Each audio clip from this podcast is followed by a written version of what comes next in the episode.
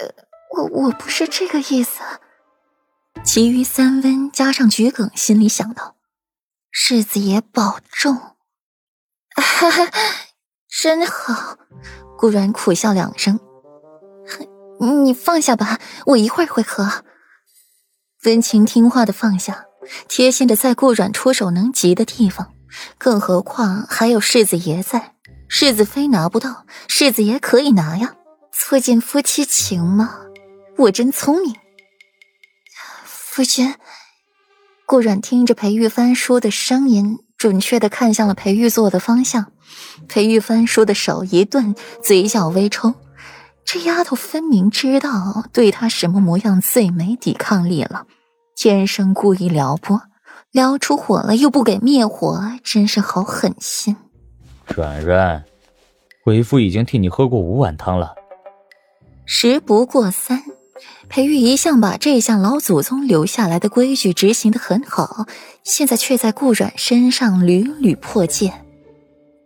夫君这俗话说得好，你一半我一半，感情永不散。夫君，我们一人喝一半好不好？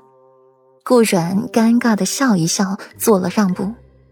他不是特别喜欢吃萝卜，这几日连着吃了好几天的白萝卜，他是真的坚持不下了。裴玉眉眼低垂，薄唇微动，像是在思考，最后做了决定，嗓音缠绵。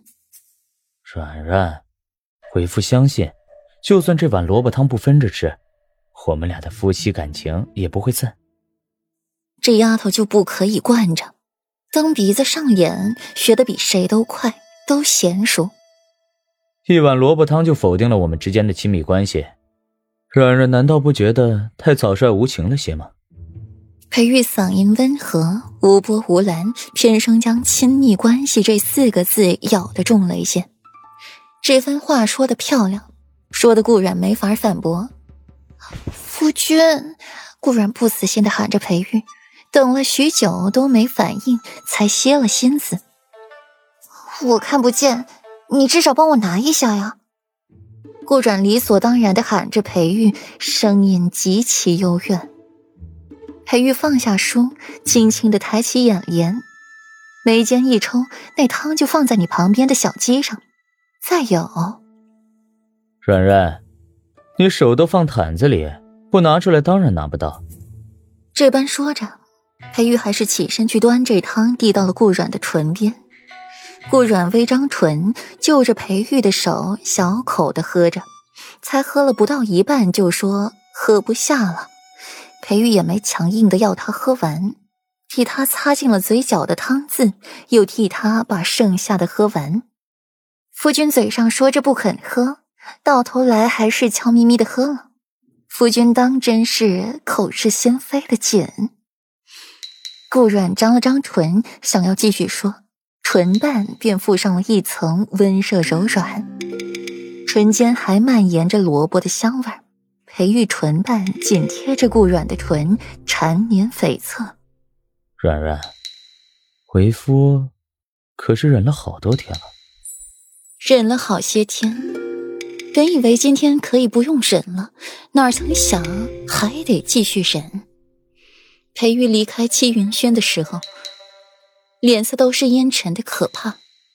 外面院子里的丫鬟个个吓得不知所措，以为两位主子又闹脾气了。幸亏裴玉说了一句让人安心的话，让他们好生照顾好世子妃，不许世子妃胡来。四温和桔梗这才松了一口气。顾阮呆在了罗汉床上，一脸的不明所以，随手扯了扯凌乱的衣服。他都感觉到裴玉要兽性大发了，怎么关键时刻停住了？顾然摸了摸才被吻得红肿的唇，一脸茫然。不过也是才茫然了一小会儿，便有客来替顾然解惑。左长安被四温迎进了院子，抿了一口云雾茶，眼神暧昧的盯着顾然白皙脖颈上的吻痕瞧，战况激烈。软软，你这日子过得可真是逍遥自在啊！